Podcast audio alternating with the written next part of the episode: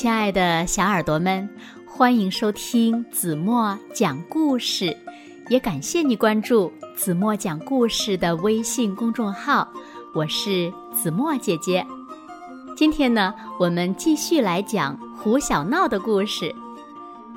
最近几天呢，因为他那两颗醒目的大门牙呀，胡小闹心里像堵了几块大石头。但是，直到他的表弟敦宝的到来呀，犹如在他心间打开了一扇窗，令胡小闹瞬间愉快了很多。那又发生了什么有趣的事儿呢？让我们一起来听今天的绘本故事，同样是出自《胡小闹日记之掉牙这件小事儿》的第二个故事。铁饼脸表弟，小耳朵准备好了吗？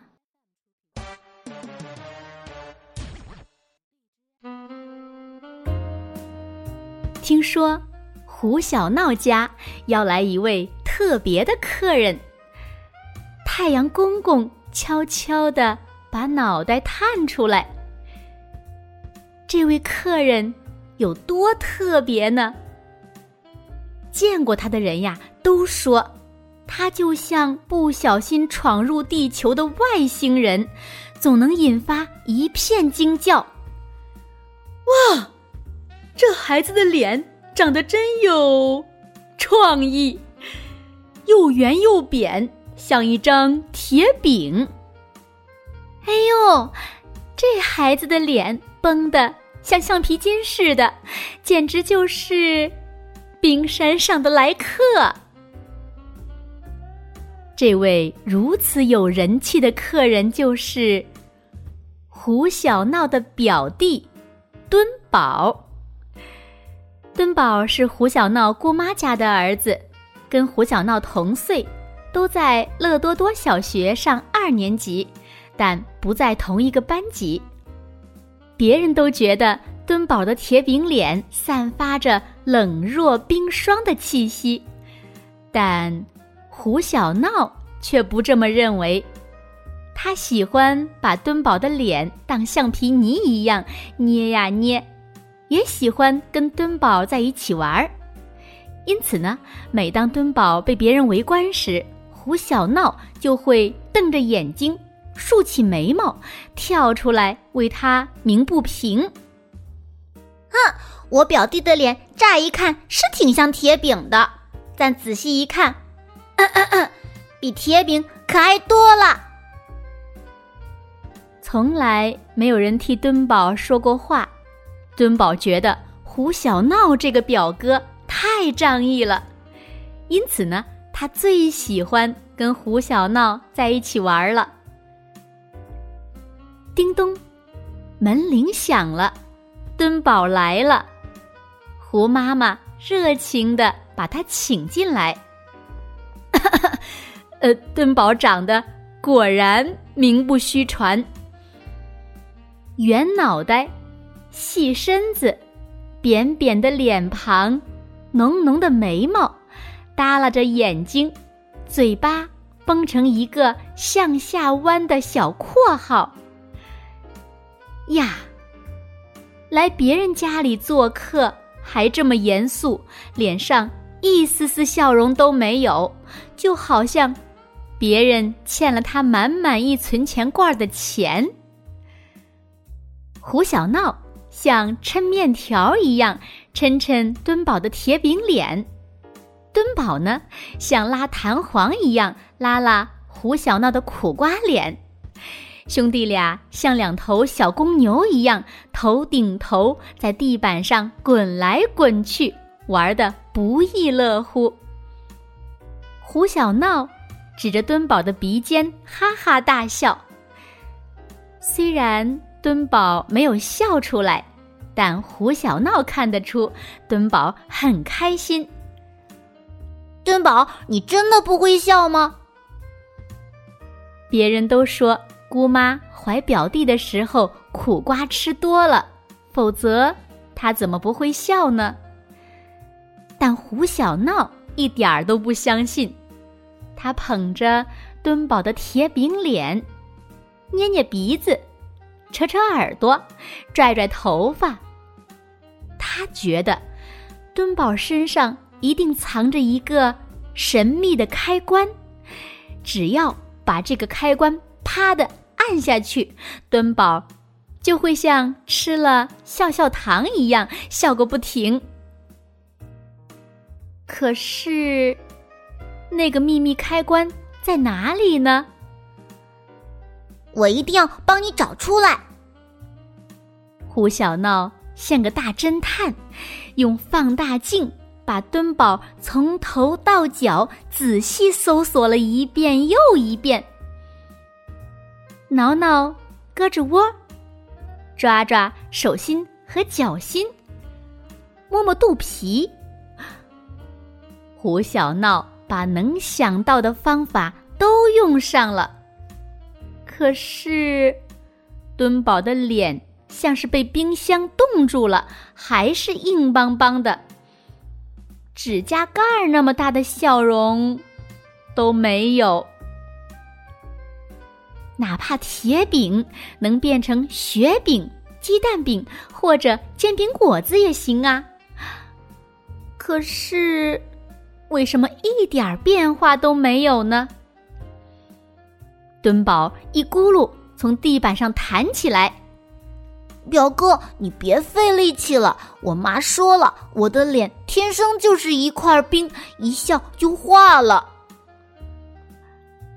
好吧，胡小闹闭上嘴巴，藏起了大门牙。哎，这一下。轮到敦宝好奇了，他捧起胡小闹的脸，左看看，右看看。表哥，几天没见，你的脸怎么变成一根大苦瓜了呢？唉，胡小闹没说话，只是咧开嘴，露出那两颗独孤求败的。大门牙，门牙两边各有一个黑乎乎的大窟窿。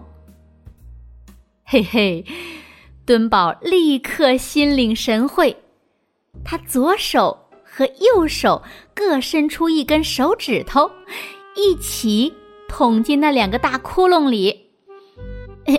表哥，你说，要是在这里插两根棍儿，你会不会变成一头威武的大犀牛呢？这哪里是威武的大犀牛呀？分明是难为情的小蜗牛。唉，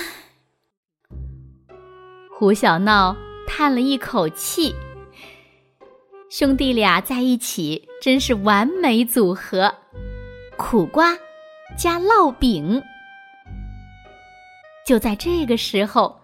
客厅里传来胡妈妈的高分贝呼唤：“闹闹、敦宝，你俩去帮妈妈买点菜。妈妈今天吃什么呢？”咕噜咕噜，胡小闹的肚子在抗议了。烙饼卷凉拌苦瓜。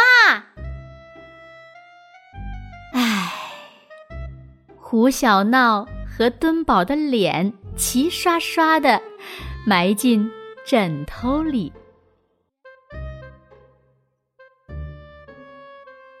好了，亲爱的小耳朵们，今天的故事呀，子墨就为大家讲到这里了。再次感谢作者乐多多写出这么精彩的故事。那如果小朋友们也喜欢这套绘本的话，也可以点击文末的链接，就可以直接购买啦。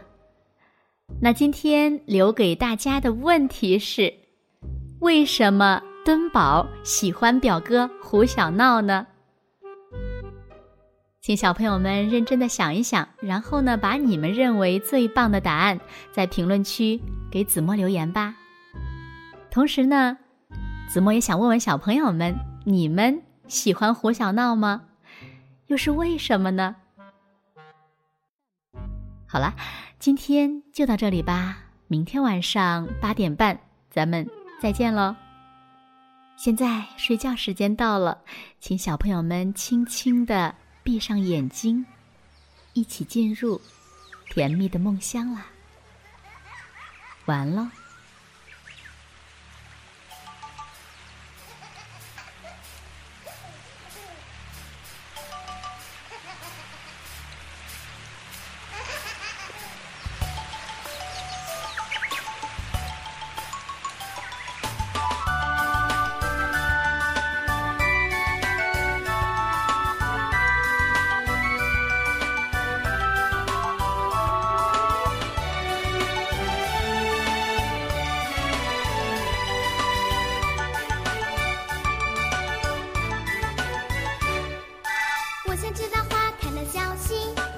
让风